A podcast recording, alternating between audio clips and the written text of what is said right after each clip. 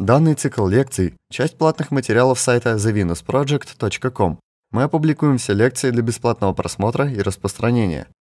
Если вам понравился данный материал, пожалуйста, рассмотрите возможность сделать пожертвование для научно-исследовательского центра проекта Венера на сайте thevenusproject.com.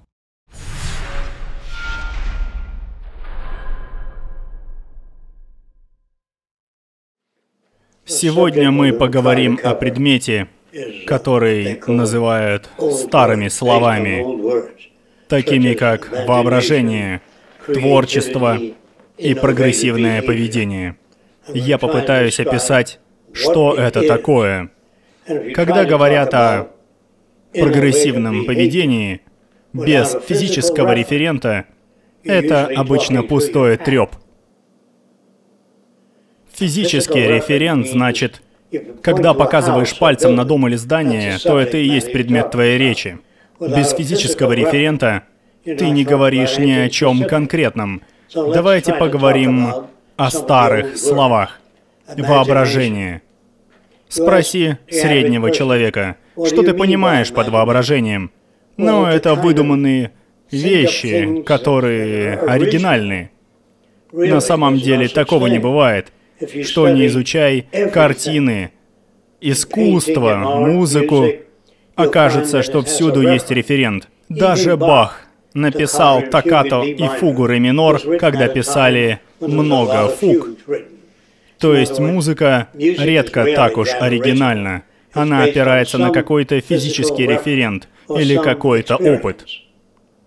Если нужно нарисовать много изобразительных картин, вот ты решил нарисовать много картин, которые демонстрируют воображение, то лучший вариант — это взяться изучать головы насекомых, их конечности, лапы, хвосты, изучать всякие разные организмы, морские и сухопутные, лобстеров, разнообразнейших рыб, птиц всех видов — в итоге в памяти соберется большой архив, так называемый референтный архив.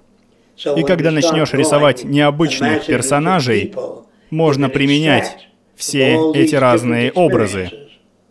Можно будет использовать голову кузнечика, клешню краба, можно использовать копыта динозавров, что угодно. Но если в памяти нет обширной информационной базы, ты ничего не вообразишь. На самом деле люди ничего не воображают. Просто у некоторых обширная информационная база. Так что бери и собирай ее, если хочешь заниматься творческой работой. Другими словами, если фотографировать разные планеты и какими их прогнозируют ученые, получится более обширная информационная база, чем придумывать самому. Даже писатели-фантасты опираются на другие книги и других писателей, потому что сами они не придумывают ничего поистине оригинального. Если разбирать слово «оригинальный», оно значит «без референта». Я такую вещь представить не могу. У всего есть физический референт. Когда рисуешь нос кузнечика или нос тигра, он не похож на другие носы. Так что то, что называют оригинальным, на самом деле не оригинально. Просто оно основано на менее известном референте. Это понятно? У так называемых оригинальных вещей просто менее известный референт. Спроси у писателя, откуда он берет идеи. Он ответит, я не знаю, просто пришло в голову. Он может и не знать, откуда у него идеи, но они всегда происходят из физического референта. Невозможно придумать лук со стрелой, который абсолютно уникальный и не похожи на существующие. За всю историю не было построено ни одного уникального здания, не похожего ни на что в природном мире и без явного референта. Даже творческая работа большинства так называемых творческих людей опирается на неизвестные многим референты — я могу сейчас перечислить все разные типы референтов, но референт привидения — это обычно полупрозрачная сущность в газовой простыне, которая парит над землей. Привидений не часто изображают в застегнутой рубашке или какой-нибудь спортивной куртке, но необычно в газовой простыне, потому что таков привычный образ. Так что, когда ты видишь выдуманное животное, даже это выдуманное животное состоит из частей других животных или рыб, или зверей, которых ты не знаешь, доисторических, или зверей, которых ты просто никогда не видел, но автор их видел.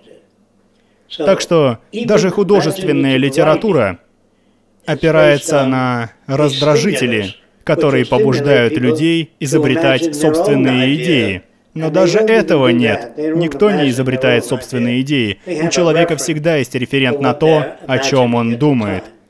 Воображение — это сборка непривычных референтов. Творчество — это сборка из элементов, известных элементов уникальных конфигураций. Так что, когда говорят, у него прекрасное воображение, это просто люди не знают референт как и сам писатель. Потому что он встречал так много разных явлений, что не знает, откуда какой элемент взялся. Но если разобрать историю любой области, корабли, авиация, химия, то у любой инновации есть физический референт. Спроси у среднего человека, что такое инновация? Он скажет, это обновление, изобретение чего-то нового. Это невозможно. В будущем это будет комбинирование референтов, множество разных форм, из которых авторы заимствуют. Это и есть творчество. То есть слово «творчество» останется в прошлом. Его место займет обширная база референтов. Вместо воображения будут использовать архив из множества явлений референтов. Поэтому же люди, читая книги, оставляют на полях пометки, чтобы напоминать себе референт из этой книги. Вот, например, говорят, «Я хочу создавать оригинальные наряды, не используя референты, просто сшей куски ткани. И это называют изобретательным или уникальным. Я считаю, это пустая трата времени. Это билиберда. Дизайн нарядов, дизайн тканей, дизайн одежды. Они обычно опираются не на референты, а на привычки мышления. Военную форму делают на основе прежнего опыта и прежних понятий о правильной форме. Форму означает, что люди будут как один. Так что, говоря о воображении, я представляю обширную базу референтов. Это касается картин, музыки, композиции, схем. Люди копируют из обширной базы знаний. У метафизика, конечно же, своя терминология. Да и его терминология не оригинальна, а взята из других метафизических понятий. Так что даже метафизические понятия опираются на обширную базу знаний. Только метафизик вряд ли признается, что идея пришла к нему на странице 44 лика завтрашнего мира. Он не всегда знает, откуда у него эта идея, так что он этого не скажет, или она этого не скажет. Ну и, конечно, они уверены, что вся эта информация к ним поступает изнутри. Они уверены, что у мужчин и женщин есть внутренний банк информации. И если научиться извлекать ее из разума, то окажется, что у всех удивительное воображение. Но из разума нельзя извлечь ничего, что в него прежде не заложили, что он не записал в базу знаний. Ни один ребенок в истории не принялся писать собственные числа или слова. Все используют физические референты. Будь люди такими, нельзя было бы создать цивилизацию. Если бы люди придумывали собственные слова и собственные понятия, по-настоящему собственные, то есть о них всем было бы невдомек, люди бы не знали, что с этими понятиями делать, разве что им их объяснили. И даже язык состоит из издаваемых нами звуков, и звуков животных. Даже шум ветра иногда значит слово или звук текущей воды. Чем больше слышишь, чем больше шумов. Шум — это нечто неусвояемое. А вот звук текущей воды, звук дождя, звук парящих снежинок, или траектория снежинок, или траектория листа, кружащего по пути к Земле. Это все данные референты. Если сказать собственное уникальное слово «забабубл», человека спросят, что это значит. А он говорит, а разве ты не знаешь? Этот язык? Нет. Он должен объяснить, что это значит. Иначе они будут угадывать. Это значит то или это. Спроси, что он имел в виду. Когда говорят такие слова, как «воображение», спроси, а что ты понимаешь под воображением? Ну, умение воображать. Он объясняет другим словом, но он не говорит, что такое воображение. Повторю, чтобы не забыли. Это уникальная база референтов, которую собирают из книг, и которая расширяет рамки восприятия. Людям сложно замыкать рамки восприятия. Например, когда рассказываешь про людей Средневековья, или замкнул рамки и говоришь, что в какое-то время, в 1904 году люди одевались так-то, а в 2027, возможно, будут одеваться так-то, в определенной области. Это значит замкнуть рамки. Можно сказать, что самолеты в 1910 году имели такие вот формы. Такие вот были самолеты в 1910 году. Это замыкание рамок. Но если не замыкать рамки, можно зайти в любую область с недостатком дисциплины. Под дисциплиной я подразумеваю ответственность за свои высказывания. Есть разные способы общения, но если говорят, я не знаю, как общаться с человеком, пережившим инсульт, ты возьми и почитай медицинские книжки и выясни, где общение начинается, где кончается и что можно взять за референт. Обычно людям не хватает опыта, чтобы точно указать на референт своих мыслей. Например, человек согнулся у ручья и загребает воду руками, чтобы попить. Если он не стиснет пальцы, вода вытечет между ними. Когда он поднесет горсти к рту, вода почти вся вытечет. Если у него нормальный мозг, то есть неповрежденный, то он стиснет пальцы, чтобы вода не вытекала. Но есть так называемая ассоциативная память. Вот нашел ты, например, пустой кокос, скорлупу, из которой выпили сок. Это подсказка, как складывать горсти. Человек может взять кокосовую скорлупу, набрать в нее воды и пить, как из чашки. Он это поймет потому, что умеет складывать горсти. Это пример работы ассоциативной памяти.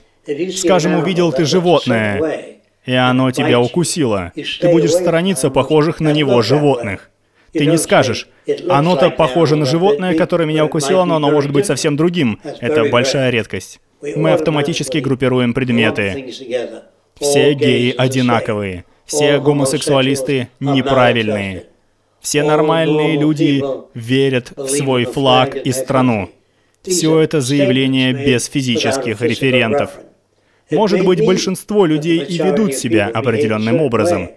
Не потому, что они большинство, а потому, что их воспитывали похожими ценностями. Все солдаты любых стран обычно отдают честь. Что же, отдавать честь — это естественный жест? Нет, это традиция. Но в будущем солдатами будут роботы. Механизмы, созданные уничтожать противника, что бы это ни значило. Если показать противника, ну если знаешь нужные характеристики, победителю, то победитель может себя уничтожить. Ты понимаешь, что это значит? Если взять робота и завести в него противника, в твое оборудование,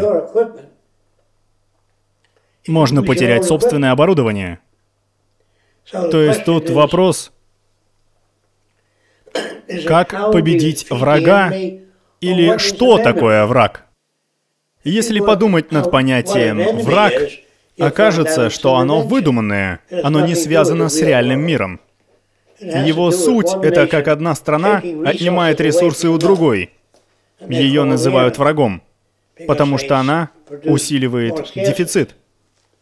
Словом, творчество — это умение понимать, откуда берется уникальность, узнавать референт. Если ты этого не можешь, то никогда не преодолеешь эту степень развития.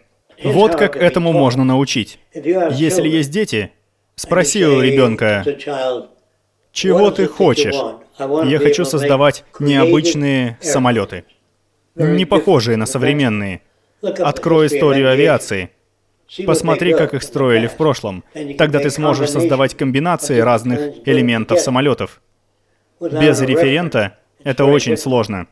Если ты хочешь написать новые истории, например, интересно, какой мир глазами кузнечика, какими людей видит жук, зависит от размеров жука и его положения, и сколько света.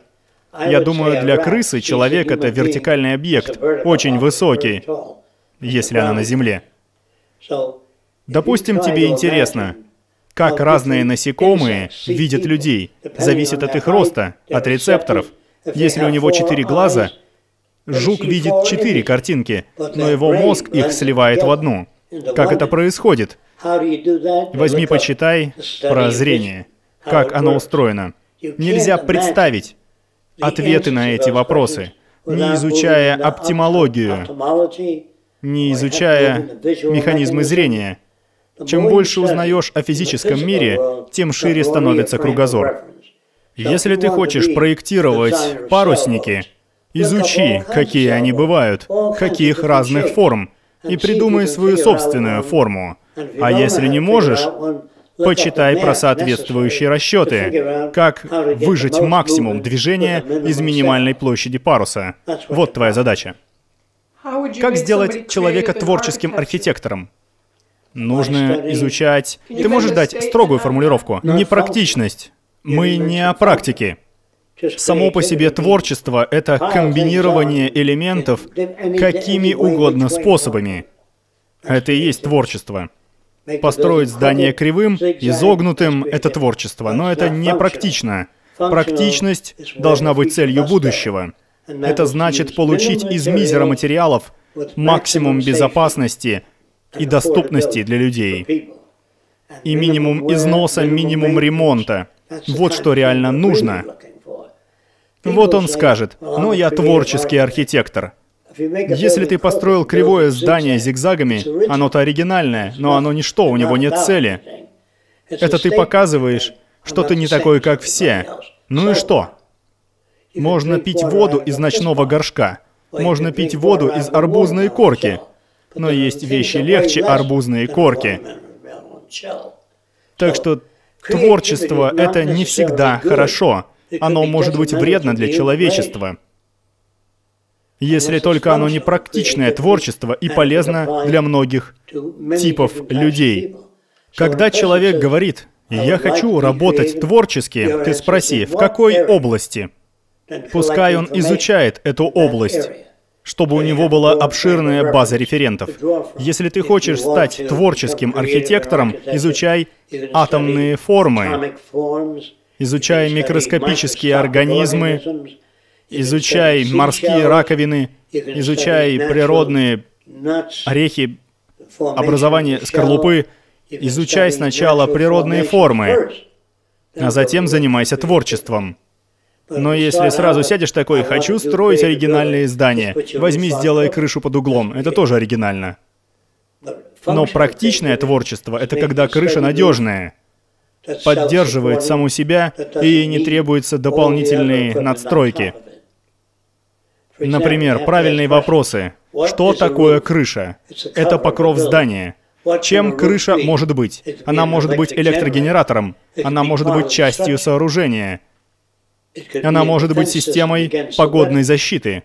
Крыша может выполнять массу функций, но проектировать в тропиках крышу, которая выдерживает много снега, это трата энергии. Понятно? Крышу нужно проектировать для местной географии и задач. Слово «укрытие» используют в значении «дом», но ведь по сути и водолазный костюм — это своего рода укрытие. Человек может спуститься глубоко под воду в собственной среде. Кислород, пища, даже в космосе носят скафандр, в который можно мочиться и испражняться, и не нужно возвращаться в космический корабль. Это среда, это жилище. Человек живет в космическом скафандре, когда выходит в космос. Так скафандр можно назвать жилищем? Нет, жилище — это дом. Слишком строгое понимание жилища ограничивает творчество. Представь молоток, которым забивают гвозди в крышу. Это одно из применений молотка, но он может и искру высечь, если им стучать по камню. Молотком можно развести огонь.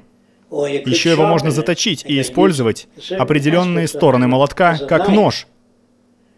Чем больше знаешь о природе, тем больше можешь предвидеть. Например, если знаешь, что мох или грибок растет на северной стороне дерева, то, будучи в лесу, можно сориентироваться, где север и юг. Если ты носишь очки, лучше всего с толстыми линзами, можно развести огонь. Для чего же нужны очки? Я в них лучше вижу. Нет, очки нужны для той цели, которая важна в данный момент. Если смотреть на очки как инструмент разведения огня, то спички будут не нужны. У тебя увеличительное стекло. Увеличительное стекло позволяет видеть то, что обычно не видно. Так что же такое молоток? Что такое нож? Зависит от того, в какой роли ты его представляешь. Что такое проволока? Проволока — это ничего, пока не кончились рыболовные крючки. Из проволоки можно сделать крючок. А кто смыслит в крючках, сделает на конце проволоки жало. И когда рыба клюнет, крючок не выскользнет, потому что жало вопьется в губу. Так что чем больше знаешь о традиционных вещах, тем больше вариантов комбинаций. Но есть такие, кто изучает традиционные вещи, но не комбинирует их. Для них крючок — это крючок, а очки — это очки. У очков больше одного применения. Ты понял это? Бумагу можно рассматривать как способ разведения огня или страницу книги. Зависит от ситуации. Все могут изобретать. У всех есть воображение если брать это слово. Нужно только следовать той же формуле или похожей формуле. Собирай данные по интересующей тебя теме. Чем больше собрал данных, тем обширнее база референтов. Не обязательно, но скорее всего. Чтобы развивать у детей воображение, спроси их, например, на что годится картонка для яиц. Но в нее складывают яйца. Это одно. В нее можно положить и другие хрупкие вещи. Она может быть перегородкой. Она может быть прототипом здания. Чем больше у ребенка идей, а по-твоему, по-твоему, чтобы все дети участвовали, на что годится фотоаппарат? Но на много вещей, не только же снимать. Можно снимать неподвижные предметы, насекомых. С камерой много всякого можно сделать, тени. Можно создавать. Есть так называемые случайные конфигурации. Случайная конфигурация — это когда лежишь, смотришь на облака и говоришь, вон то похоже на мандолину, облако. Или облака похожи на Авраама Линкольна. Если человек не знает, как выглядел Линкольн, он никогда так не подумает. Он увидит Юлия Цезаря, то, что ему ближе.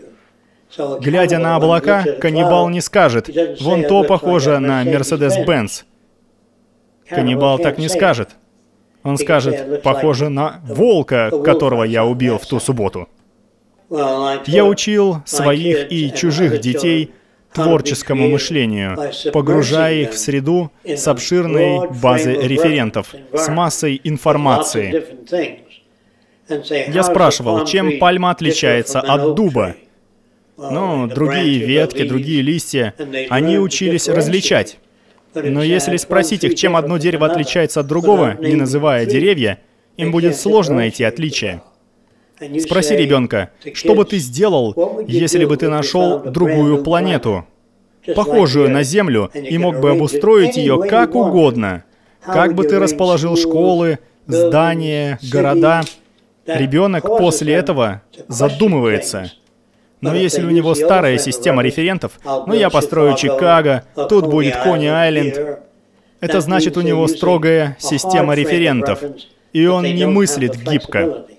Чтобы научить его гибкости, напомни, что можно все, что угодно. Главное — создать безопасный мир без войны и без голода. Как бы ты это сделал? Как создать армию, которая не убивает людей? А что она еще будет делать? Она может обучать людей. Можно собрать армию учителей. Можно собрать армию изобретателей. Ты понимаешь? Но вот армия солдат не обязательно означает конструктивный исход.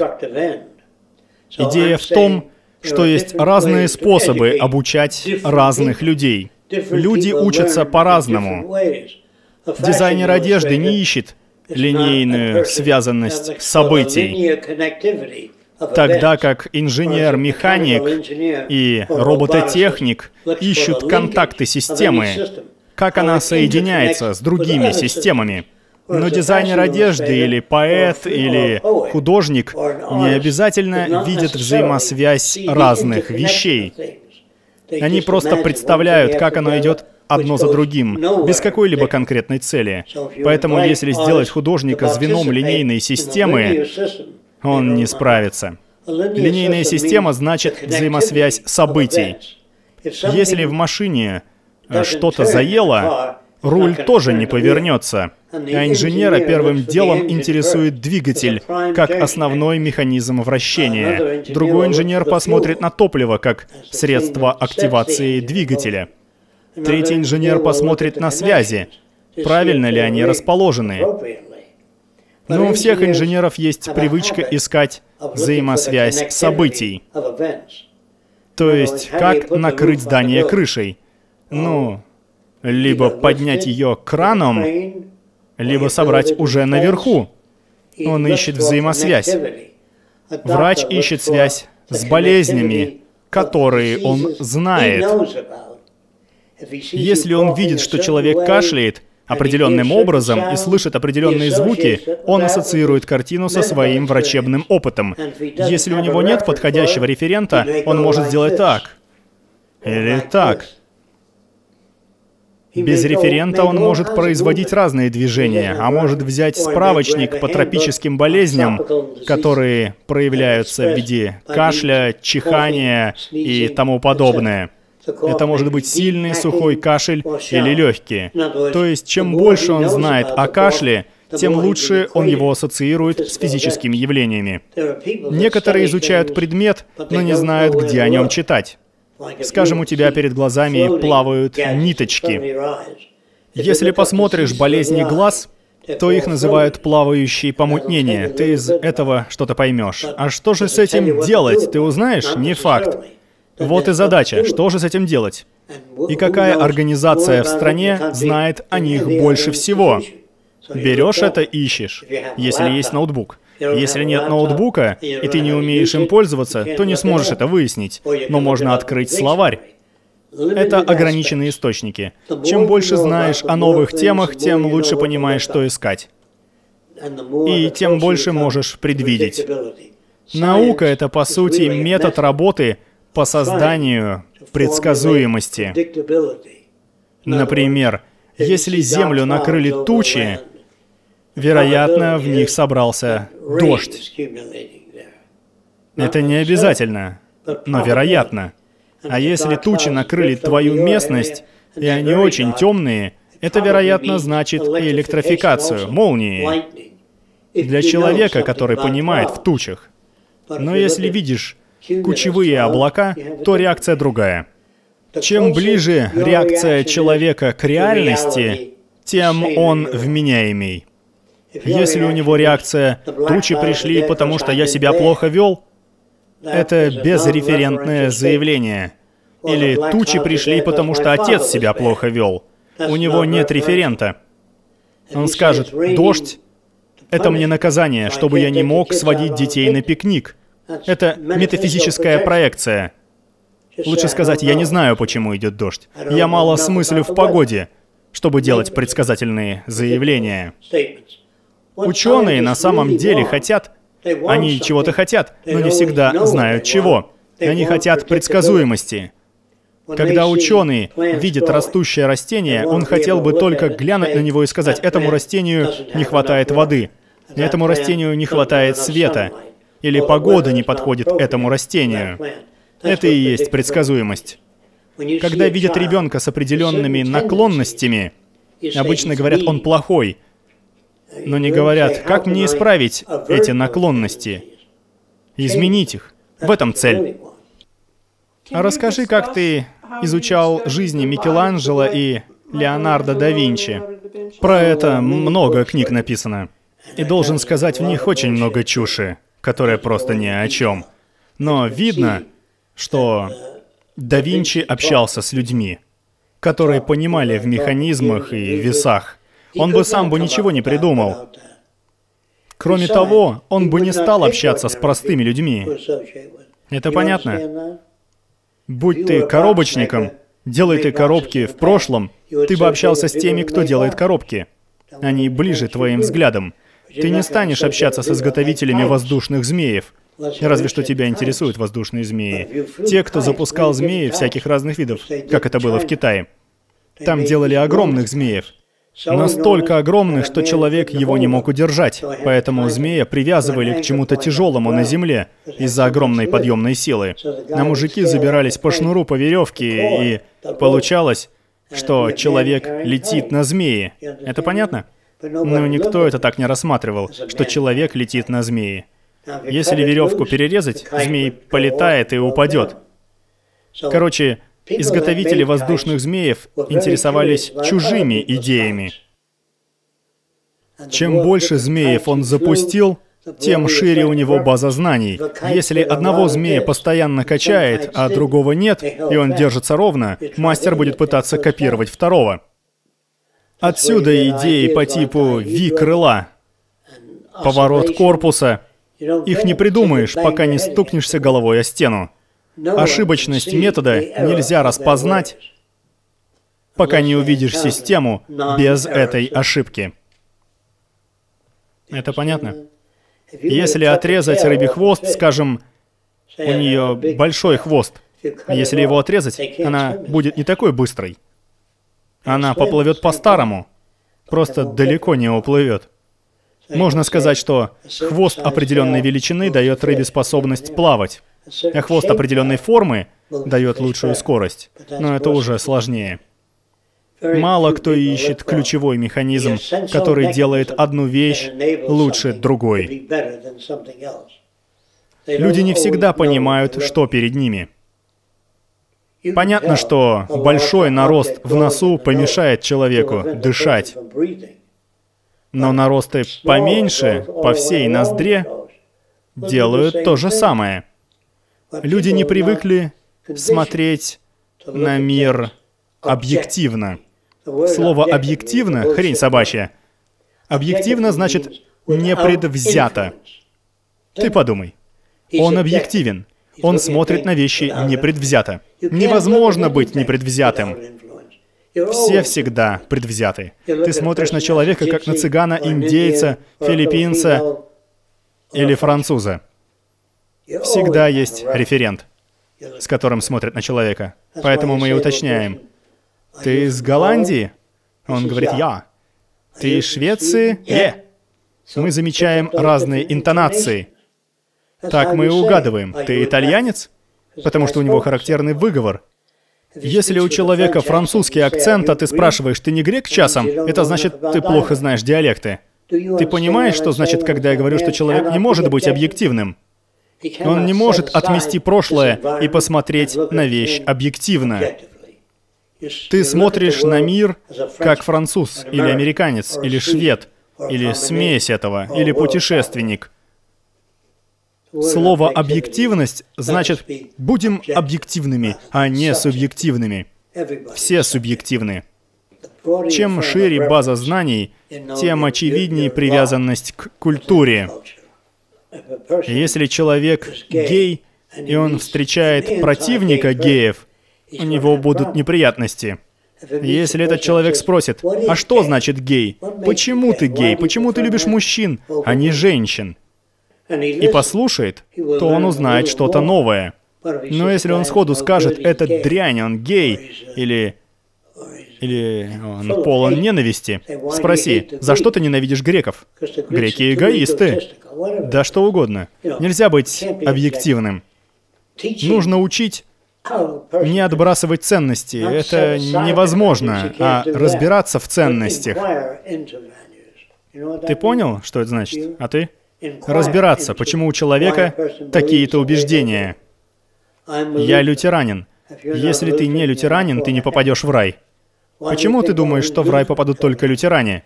Потому что на 54-й странице Библии написано «В рай попадут только лютеране». И ты веришь всему, что написано в Библии? Он говорит «Да». То есть ты не убивал? Ну, возьми, проверь, как он согласуется с Библией, которой он якобы следует. Пулеметом, пулеметом можно резать ветки. Я отрезал ветку. Или можно убивать людей. Или рыхлить землю. Или убивать животных. Что еще? Очками можно... Чем больше применений очкам найдет ребенок, тем шире его восприятие. Но это касается всего. Возьми фоторамку, глобус, что угодно. Про все нужно спрашивать, на что оно годится, помимо прямого назначения. Для чего трость? Иногда в трости прячут меч. Видел такие? В трости бывает ружье, которое можно наставить. Есть трости с ядовитыми дротиками. Ткни в толпе людей кого-то, он даже не поймет, откуда ткнули. Можно отравить человека, и тебя не поймают. Это понятно? Что можно сделать с тростью? Ну, много всего. Если человек составит список из 500 применений трости, он изобретательнее страстями, чем кто-то другой. Но если считать трость только палкой для ходьбы, то это ограниченность. Поэтому те, кто говорит, американский образ жизни — это единственный правильный образ, их сильно ограничили. Чем хорош американский образ жизни? А что в нем, по-твоему, плохого? Понял? Никто о нем плохого сказать не может. Только коммунисты. Спроси коммуниста, социалиста или фашиста, что ты думаешь об американском образе жизни? У них не такое прошлое, как у американцев. Вот и спроси у американца, чем он хорош. Пусть назовет 25 достоинств, а затем 25 недостатков. Но их же никто не спрашивает. Спросите как-то. Увидите совершенно новую сторону человеческого поведения. Считается, что либералы задают много вопросов, но они не знают, в чем проблема. Ты это понимаешь? Люди не могут сформулировать проблему. Спроси, в чем проблема? Много тупых людей или много плохих людей. Проблема совсем не в этом.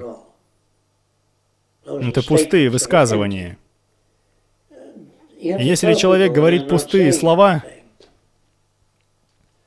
намекни ему, военным нужны самочинящиеся танки. Им нужны швы, которые автоматически затягивают порванную одежду. Военным очень это пригодится. Но спроси военных, что вам нужно? Ну, чтобы не было войны. Это мне нужно. На самом деле они так не забегают. Нам нужен пулемет с лазерным лучом. Мы хотим покончить с войной. А как это сделать? Я не знаю. Вот она и проблема. Допустим, случится сильный голод. В следующем году. Очень серьезный. Я бы рвал траву, резал ее, делал из травы суп и добавлял траву в продукты.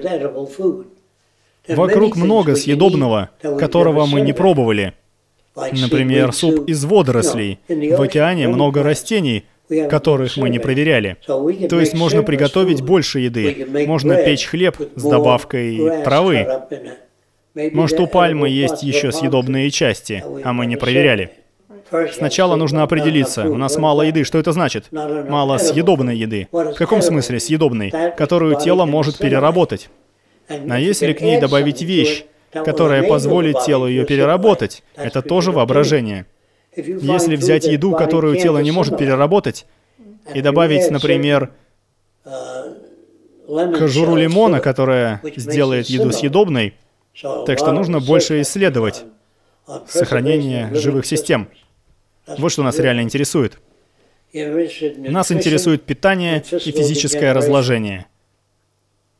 То есть нужно знать, что ты ищешь. Вы как-то рассказывали о выживании в море. И ты про тонущий корабль? Женщины и дети вперед? Да, да. Ты знаком с навигацией в лодку? Умеешь ловить рыбу в море? Давай в лодку. А затем, может быть, женщины и дети. Женщины и дети в лодке умрут от голода, без человека, который умеет добывать пищу в море или ориентироваться по звездам. Понимаешь? Женщины и дети не выживут. Они паразиты. Дети паразиты, разве что над ними в детстве работали. Я это когда-то делал. Говорил своим детям, если вы в гостинице и начался пожар, где одеяло? Прижмись к полу, потому что дым поднимается. Если будешь стоять, то задохнешься. Это не значит, что они выживут в пожаре. Это значит, что их шансы выжить выше. Жена моя говорила, ты детей пугаешь этими ужасами, что ли? Я понимаю, почему она так говорила. Я понимаю, что она имела в виду. Но у нее был очень узкий кругозор. Дети спрашивали, «Папа, пошли в зоопарк, посмотрим на животных». Я говорил, «Хорошо». Они начинали радоваться и спрашивали, «А когда?» Я говорю, «Через три недели». Три недели, чтобы усилить их жажду похода. Когда я пришел с ребенком в зоопарк, если ему очень интересно в зоопарке, а не просто так. Если ты пришел с ним в зоопарк, а он делает то же, что остальные дети, ничего не выйдет. Но ему явно интересно какое-то животное, то посмотри на часы и скажи, у меня мало времени, нам нужно уйти во столько-то часов. А он говорит, но мне очень интересно, я хочу еще посмотреть. Прости, сходим в другой раз. А когда? Отложи. Две недели. Но смотри на поведение ребенка, а не просто следуй шагам. Привел ребенка в зоопарк и говоришь, нужно уходить. Только если ему интересно. А когда он будет у себя в комнате рисовать картинки, и ему нравится рисовать, то нужно вмешиваться. А если он сидит рисует, и ему нравится, скажи, иди играй на улицу. Но мне нравится рисовать. Запрети. Чтобы ему хотелось вернуться к своему творчеству. Да, если ему не мешать, он тоже вырастет творческим. Но если ему мешать, его творчество будет богаче. Почему? Потому что он сидит с чем-то еще незаконченным. И ему это интересно. Нужно посмотреть, что он делает. И если он или она делает что-то сложное, то мешай. Или спроси, почему тебе это так интересно? Потому что я не знал это, это и вон то. Это интересно. Тут можно поговорить. Или выгнать на улицу. Зависит от того, на какой он стадии. Или она.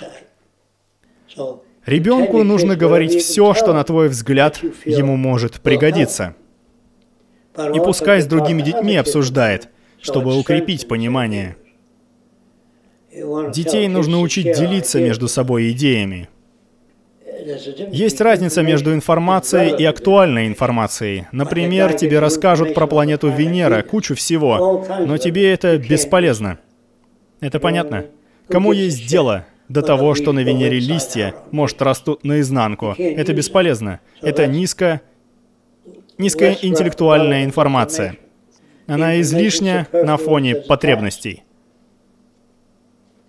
Скажем, ты узнал что-то о кулинарии в Новой Гвинее, но ты не в Новой Гвинее, и ты не повар. То есть эта информация излишняя для твоих нужд. Тебе нужна ситуационно актуальная информация. Или решил ты почитать о традициях примитивных народов 3000 лет назад? Ты можешь узнать, что съедобного в Новой Гвинее, Но если ты не поедешь в Новую Гвинею, то не сможешь применить эту информацию. Так что нужно понять, что такое актуальная информация. Проект Венера не статичен. Это живая система. Он адаптируется к новым условиям и новым средствам, доступным в любой момент времени.